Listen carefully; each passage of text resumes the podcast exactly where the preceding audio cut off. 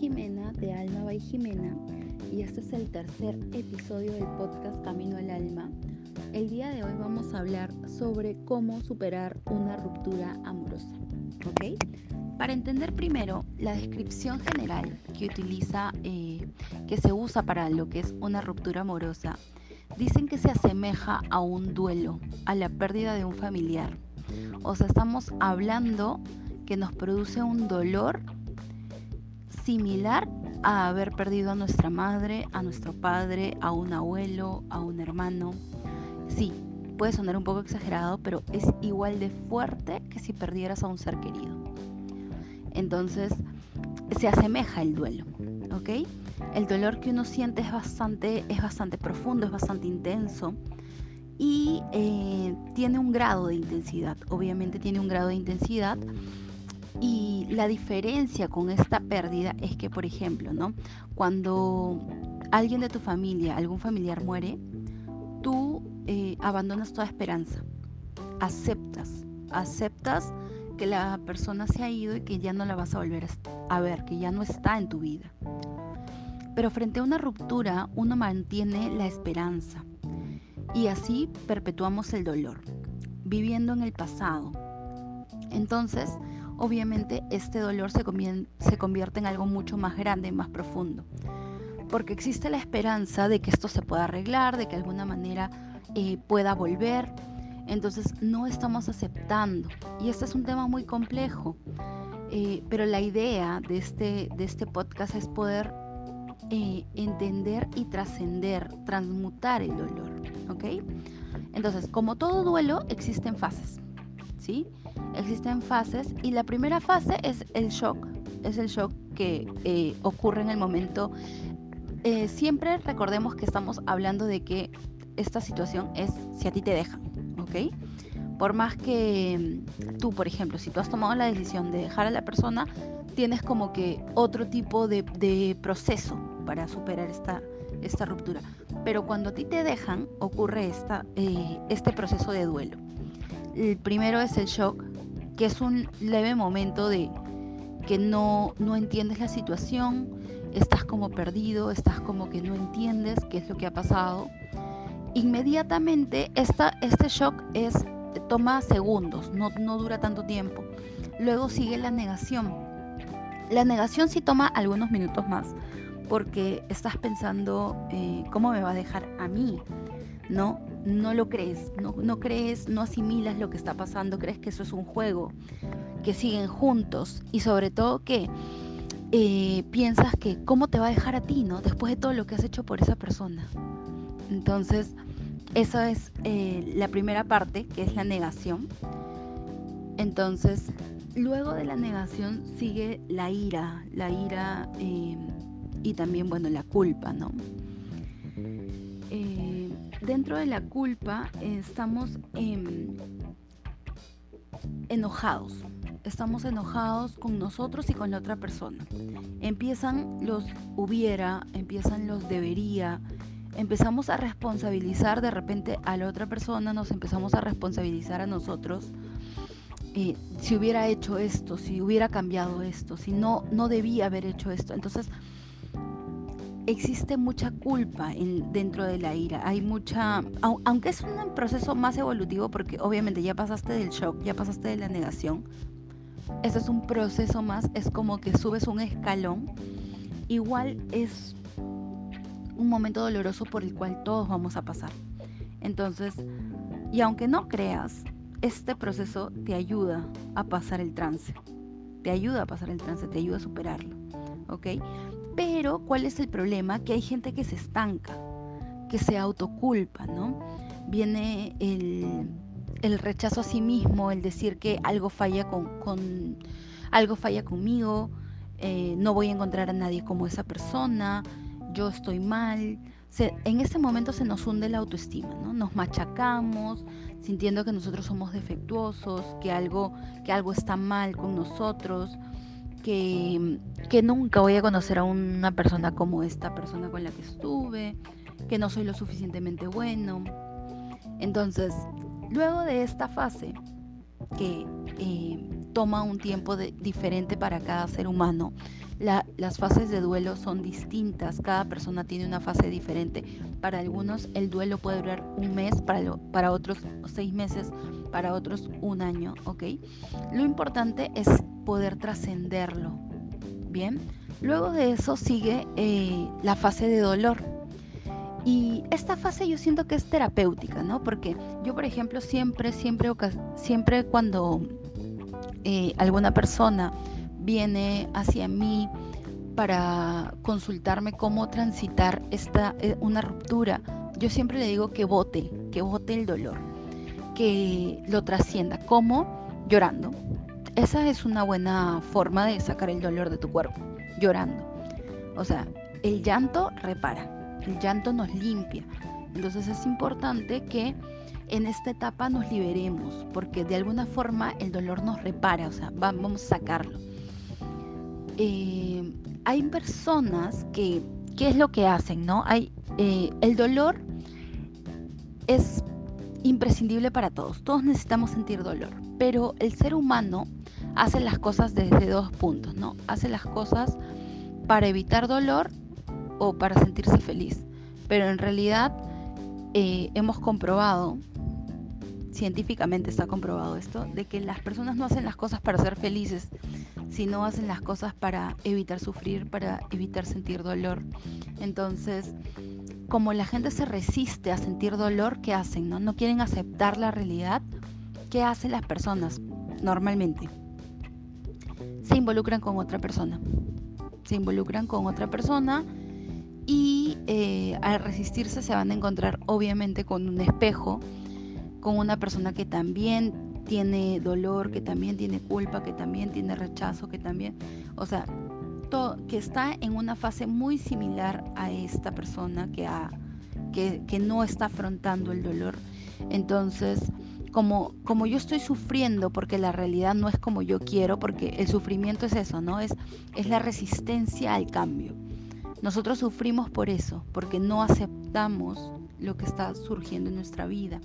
Entonces, no quiero aceptar la realidad tal y como es y lo que hago es ponerme una, una curita. ¿Y cuál es esa curita? A veces una persona, a veces el alcohol, a veces el cigarro, a veces el sexo. O sea, son diferentes, diferentes curitas, ¿ok? Pero la mayoría utiliza, em, bueno, a veces también las drogas, ¿no? Pero la mayoría que hace utiliza a otra persona no la utiliza de esa forma, sino que me refiero a que utiliza el hecho de que, bueno, sabemos que el amor es energía, entonces yo pongo, cuando yo estoy con una persona, yo le pongo mi energía a esa persona, la energía del amor, se la entrego. Normalmente se la entregamos completamente y nos quedamos sin nada nosotros. Entonces cuando esa persona se va, esa energía se queda sin nada, se queda sin lugar. ¿Y qué hacen las personas para no sentir dolor? La mueven de persona la muevo a otra persona. Entonces, eh, me va a pasar lo mismo, voy a seguir sufriendo, voy a seguir sintiendo dolor y todo eso. Y, es, y es más, o sea, cuando esa relación segunda se acabe, el dolor va a ser mucho más profundo, porque no trascendiste la primera vez. Entonces, em, y aquí hay una, aquí hay una frase súper sabia, ¿no? Lo que, ah, a ver, lo que aceptas se transforma y lo que y a lo que te resistes persiste. Eso es importante. Entonces, la, etapa de dolor nos tiene que llevar un tiempo, no, engancharnos en el dolor, no, no quedarnos todo el tiempo en, el sufrimiento, sino llevarlo a la aceptación. Entonces, em, pasando la aceptación, ya has, ya yo siento que has soltado, siento que has que ya votaste la opción de resistirte y empiezas a decir, o sea, esta es la etapa en la que en que la esperanza muere, en que la esperanza desaparece. Has matado el componente que te hace sufrir tanto y es la esperanza. Entonces, al entrar a esta fase entendemos que la persona ya no está, dejamos de pensar en el hubiera o en el debería, en que, en que si cambio, si de aquí a un mes no sé si cambio porque va a volver, empezamos a vivir en el presente, ¿no? En, eh, o sea, entendemos que ahora la persona ya no está y punto, así. puede sonar frío, pero la aceptación es la que nos transforma. Bien, entonces, eh, bueno, esto también es importante porque mucha gente tiene la esperanza siempre de regresar con su ex. ¿Por qué tienen la esperanza? Porque, bueno, encontraron amor, afecto, lo que necesitaban aprender con esa persona y se han quedado enganchadas en el tema de su ex y piensan en que, bueno, voy a hacer cosas para que él regrese.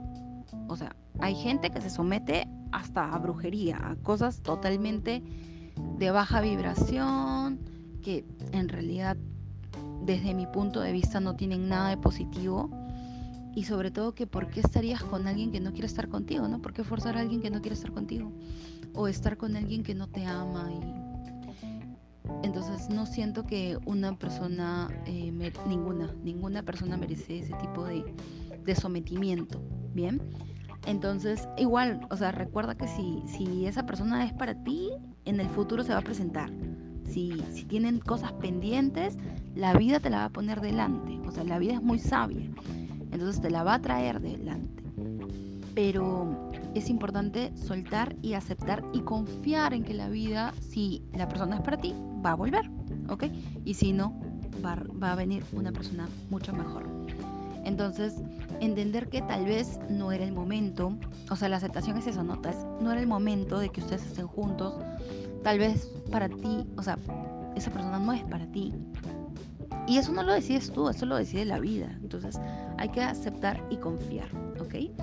Entonces, a partir de acá ya hemos eh, transmutado el dolor y hemos crecido. Somos más fuertes, obviamente. Al salir de ese trance miras para atrás y entiendes muchas cosas. Es más, o sea, aquí comienzas a empoderarte a ti mismo, comienzas a encontrarte a ti mismo. No, nos damos cuenta que todo esto nos ha llevado a, eh, a crecer, a algo mejor entendemos que la ruptura tenía un sentido importante, tenía una función importante, ¿ok? Y bueno, el denominador común de una ruptura de pareja es que nos hace crecer, tiene un propósito, o sea, y no lo digo por solamente por mí, sino porque en situaciones que he escuchado a amigos, a mis propios clientes, o sea, siempre reconocen, al inicio obviamente es doloroso, pero dicen, a partir de esta ruptura yo me pude encontrar, yo pude crecer, yo comencé a amarme, yo, o sea, todas las cosas cambiaron, ¿ok? Entonces, eh, pero ¿qué pasa? Que mucha gente se queda en el sufrimiento, en el dolor.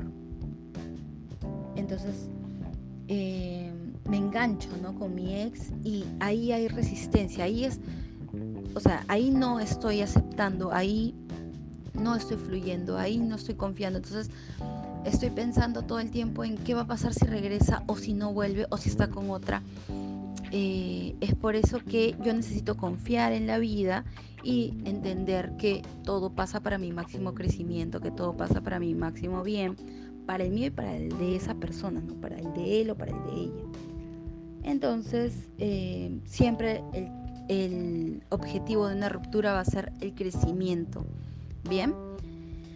Bueno, y bueno, ¿qué hace la mayoría de la gente, como dije hace un ratito, para evitar el dolor? Eh, aparece alguien nuevo y se siente salvado. Hace unos días hablaba con un amigo y justamente él decía, ¿no? Siento tanto dolor y pero si, pero si alguien más apareciera, como que no sentiría este dolor. Pero no, es un grave error. O sea, eso es lo que pensamos, ya, se fue esta persona, pero si aparece alguien, entonces ya voy a estar bien. No, lo que necesitas hacer justamente es reconstruirte porque vas a seguir cometiendo el mismo error con todas las personas con las que te, con las que te encuentres. Y sobre todo que vas a seguir sintiendo eh, el mismo sufrimiento, los mismos problemas, porque no has trascendido lo que necesitabas aprender de esa relación y va a ser intensificado, o sea, sobre todo que sentir el dolor va a ser mucho más fuerte, ¿ok? ¿Por qué? Porque no nos dimos el tiempo de procesar y de aceptar, obviamente, y de asimilar lo que necesitábamos aprender de esa relación, el aprendizaje que había detrás, ¿ok? Entonces, mi recomendación siempre va a ser que pasa el trance, pasa tu dolor, entiende que hubo ahí, o sea, que hubo detrás de eso, que, necesitabas aprender de esa persona. Y porque, porque ya sabes que viene la repetición de patrones destructivos, porque obviamente no has sido capaz de procesar y limpiar el aprendizaje. Eh, es importante entonces entender qué había detrás de eso, ¿ok? Porque si no te metes a otra relación y vas a tener los mismos patrones disfuncionales. Bien. Y, en realidad la, probabilidad de que repitas el patrón es bastante alta. Bien. Ahora recuerda que nadie sale de tu vida por casualidad. Si alguien sale es porque ya no están creciendo juntos, ya no están evolucionando juntos. Y es que eh, nos, resistimos nosotros mismos.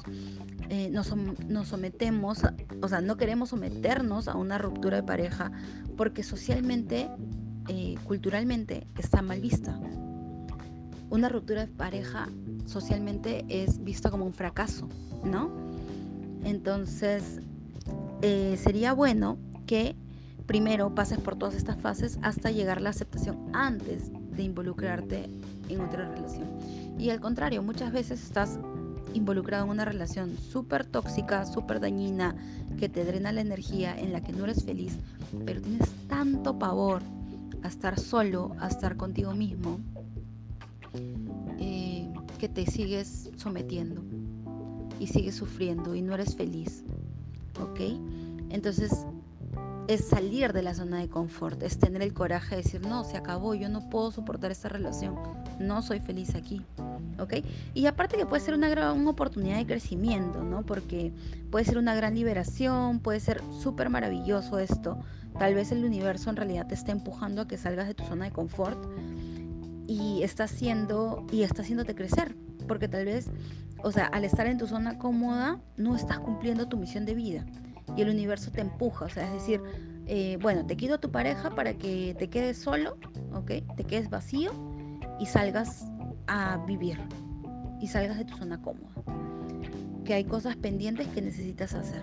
Entonces es importante que nosotros también entendamos que tal vez hay de eso, o sea, que tal vez el universo nos está llevando a esa ruptura para algo, para trascender algo, para encontrarnos con nosotros mismos, ¿ok? Y bueno, es que desde pequeños nos han hablado del famoso, bueno, los cuentos de Disney es uno de ellos, son unos de ellos, ¿no? Pero también que eh, desde, desde pequeños nos dicen el felices para siempre, ¿no? Crecemos, o sea, creemos que convertimos en realidad a la pareja, o sea, a tener una pareja en la máxima realización personal. Es, es como una meta de vida, ¿no? Y nos pasamos toda la vida esperando que llegue alguien a salvarnos, que llegue mi media naranja. Nosotros en primer lugar no somos media naranja de nadie, porque estamos completos, o sea, no somos mitad de nada, ¿ok? Entonces esperamos que llegue ese alguien a salvarnos, a completarnos, alguien a hacernos felices. Y esa es una idea totalmente errónea, ¿no? Entonces hay que soltar esa creencia de que si dura mucho es una buena relación y que si dura poco es malo y es un fracaso que termines una relación, porque es una creencia totalmente limitante, que, como, dijo, como dije hace un rato, o sea, nos lleva a someternos a relaciones carentes, a relaciones disfuncionales, a relaciones totalmente tóxicas, ¿ok? Entonces, porque con tal de aguantar y tener una relación ante los demás y acogernos al modelo que, que exige la sociedad, nos imponemos este tipo de relaciones donde no somos, donde no estamos felices, no estamos creciendo ni nada. Aguanto lo que sea, ¿no? Entonces, eh, no es un amor para toda la vida, es un amor para ahora. Es, necesita ser sano, ¿ok? No es un objetivo una relación, o sea, no es una meta. Em, sería importante también que definamos para qué tenemos una relación, ¿no?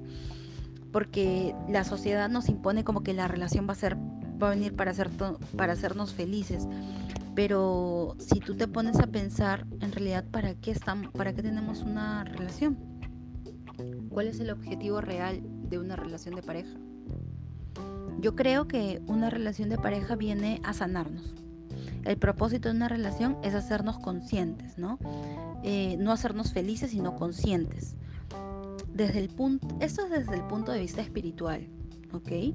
Entonces es enseñarnos, es, sanarnos. ¿Y cómo lo hace? A través de un espejo. Ahorita voy a comentar acerca de los espejos, pero em, eh, sería importante que tengamos en cuenta los puntos para comenzar a sanar esta ruptura de pareja. ¿ok? Yo lo he dividido en, cinco puntos y el primero es em, partir desde la aceptación. Todo parte desde la aceptación. Es decir, matar la esperanza. Recibes, o sea, sientes paz. Sientes paz y ya has matado la esperanza de que, de que él vuelva o ella vuelva. Simplemente aceptas y entiendes que se ha terminado. ¿Ok? Esa es la primera clave. Yo siento que desde ahí parte. Luego está el estar en el presente. La presencia es imprescindible para, para superar una ruptura de pareja. ¿Por qué? Porque cuando, cuando, hay sufrimiento, ¿no? Hay sufrimiento cuando yo estoy enfocada o, enfocado en el pasado. estoy, bien, estoy viviendo eh, escenas del pasado y, cómo lo perdí y cómo lo dejé y por qué hice esto. O sea, viviendo con culpa y viviendo en, en algo que, que ya pasó. Y también estoy de repente pensando en el futuro. Y si vuelve y, o sea, todo el tiempo enfocándome en qué va maquineando, porque eso es, es maquinear tu mente en qué va a pasar en un futuro y eso no, nadie, ninguno de nosotros lo sabe, ¿ok? Entonces, ¿cómo, cómo puedo yo traerme el presente eh, con la meditación? Eh, hay libros, hay un libro que es buenísimo que se llama El poder de la hora. Al inicio, yo lo he leído tres veces. Al inicio no lo podía entender, de verdad, me parecía muy difícil, pero ¿por qué? Porque obviamente yo estaba todo el tiempo pensando en el futuro. ¿Ok? Y también eh, la famosa técnica del mindfulness. ¿Ok? Esa también es una buena alternativa para comenzar a, estar en presente, en el presente. Bien, eh, luego de eso, esos son los dos primeros pasos, luego yo lo llevaría a entender el propósito de una relación, o sea, entender el para qué tuve esta persona en, mi vida. Em, ya, ya lo mencionaba, ¿no? Pensamos que la relación, o sea, una pareja viene para hacernos felices, para, em, para completarnos, para, eh, para verme realizado en la vida, es una meta y no es nada de eso. O sea, una pareja tiene un propósito de enseñarme algo, de ayudarme a sanar, de ayudarme a trascender algo, ¿ok? Entonces, ¿cuál fue el propósito de esta persona en mi vida? ¿Qué tenía que enseñarme? Ahora, cuando yo hablo de espejos, es importante entender. Mucha gente dice, ay, pero no sé, pues me encuentro con un hombre mentiroso, pero ¿por qué es mentiroso si yo no soy una persona mentirosa? Eh, tal vez a quien te engañas es a ti misma, me encuentro con hombres infieles, me encuentro con hombres mentirosos, me encuentro con hombres abusadores. O sea, todo eso es un reflejo de cómo eres contigo misma tal vez, o contigo mismo. ¿No? Si te encuentras con mujeres mentirosas, con mujeres que te engañan, con mujeres... O sea, es importante entender que todo es un reflejo de tu propio autoengaño, ¿ok? Eh, también los espejos funcionan muchas veces en polaridades. Y aquí esto yo siento que es clave en las parejas. Vamos a suponer que yo soy una persona muy controladora. Caso de la vida real. Yo soy una persona muy controladora, ¿ok? Y eh, me encuentro con una persona que es totalmente relajado, totalmente tranquilo, no se altera, es tranquilo, no, o sea, no, es súper fresh, como se le dice aquí en Perú, ¿ok? Entonces, si yo me llego a encontrar con esta persona, ¿para qué se encuentran estas dos polaridades? Una, para que la persona controladora comience a estar, a aprender a, relajarse un poco, ¿ok? Y la persona que es totalmente relajada también aprenda a, que, a ser más responsable, a tener un orden, a tener, si me dejo entender, entonces me encuentro muchas veces con polaridades. Si yo me encuentro con una, si yo soy altamente sensible, tal vez me encuentre con un hombre o con una mujer eh, que sea muy, muy directa, muy dominante. Entonces necesitamos, o sea, las parejas muchas veces funcionan así en polaridades para que ambos, ambos miembros aprendan, ¿ok? Uno del otro. Entonces es un espejo muy sutil y refinado. La vida siempre nos va a poner al frente lo que nosotros necesitamos aprender. Lo que justo, justo lo que nosotros necesitamos trascender. Entonces es importante que entendamos que esto es para nuestra evolución. Ahora, si la persona se ha ido, también sería importante que entiendas que tal vez eh, ya quedó el tiempo del el aprendizaje. Ya no hay nada que aprender con esa persona. Ya te enseñó lo que necesitabas aprender. Entonces, si, si la vida, la vida nos puso al frente la ruptura, es porque ambos ya aprendieron la lección que necesitaban trascender ambos juntos, ¿sí? Entonces, em, ya no hay mayor crecimiento, ya no hay mayor aprendizaje y, se acabó.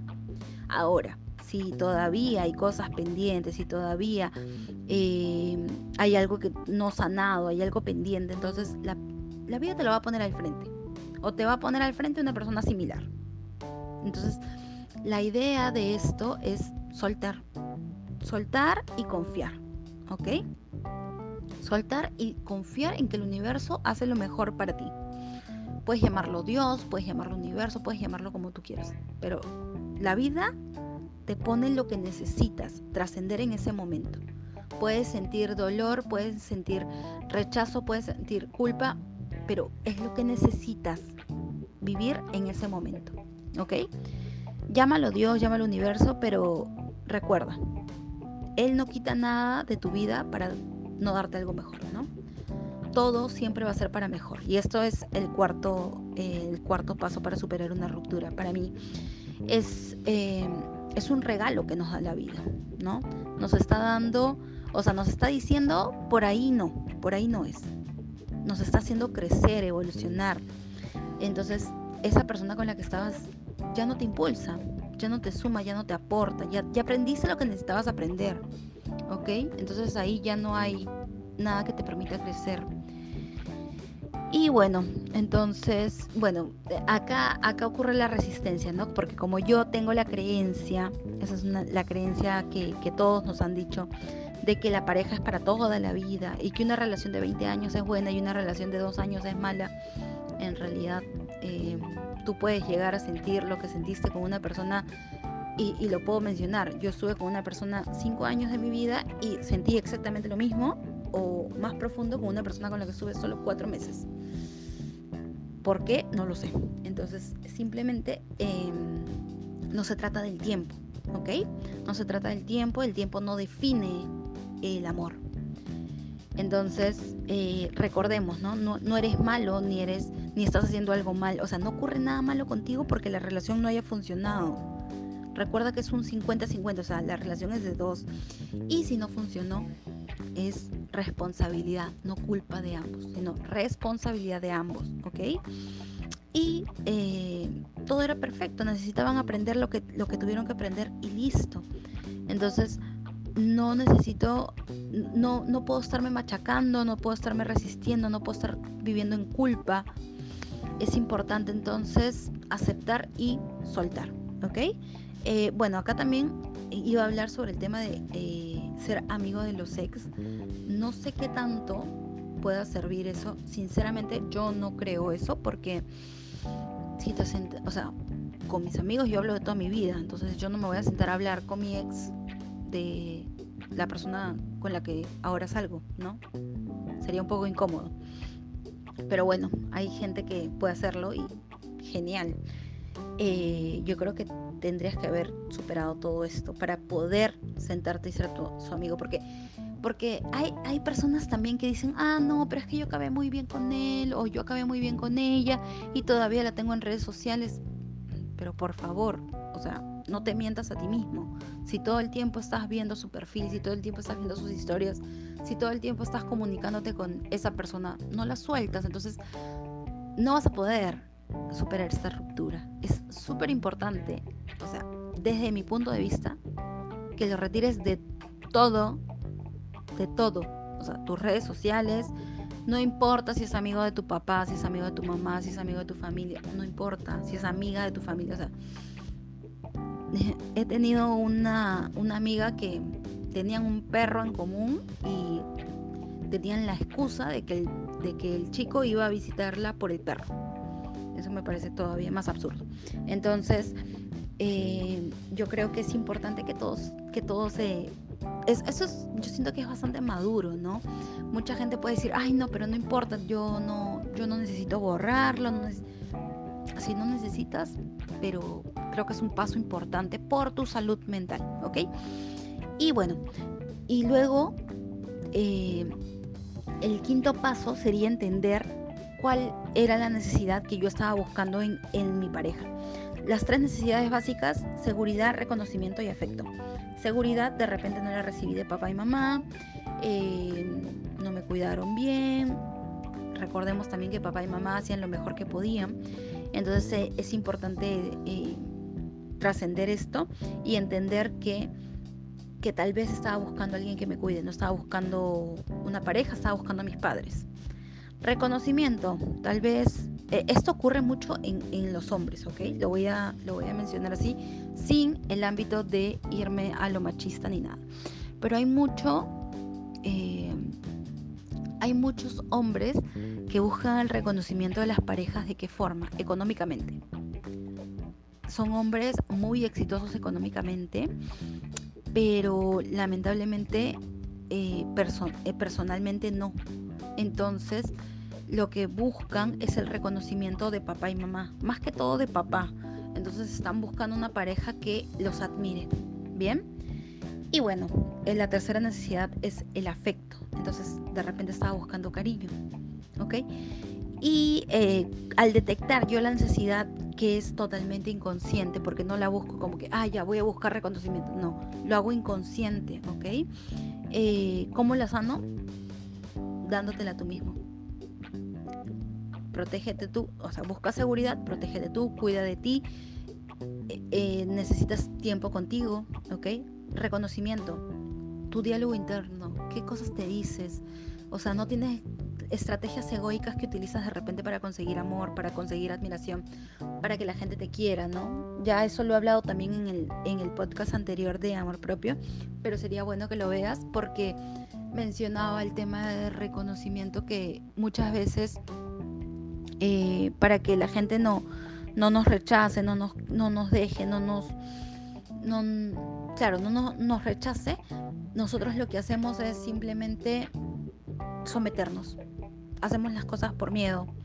Entonces, sería bueno que eh, veas si estás haciendo las cosas por amor o desde el miedo.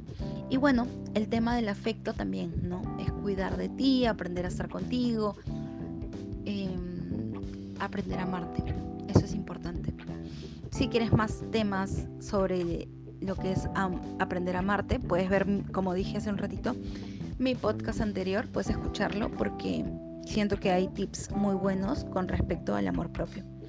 Entonces eh, hay que reconstruirnos, ¿no? Y es pasar tiempo contigo. El, el tema de, de superar una ruptura implica esto, aprender a estar en soledad aprender a estar contigo, aprender a valorar el tiempo que tienes contigo eh, y no cubrirlo con salidas todo el tiempo, salidas, salidas, salidas, viajar, viajar, viajar. O sea, hay que pasar tiempo, interiorizar, aprender a conocerte, aprender a saber qué cosas te gustan, cuáles eran tus talentos, qué cosas habías dejado de hacer por, por tu pareja. O sea, no cubras, no cubras espacios, porque, porque al final vas a quedar totalmente vacío. La idea es que tú puedas entender qué necesitabas aprender en esta relación y aprendas a estar contigo y darte todo lo que necesitabas de esa relación, tú mismo. ¿Sí? Eh, yo creo que los pasos son súper claros. Igual si tienes alguna duda ya sabes por dónde puedes escribirme. Te mando un súper abrazo y espero que tengas una linda noche. Chao, chao.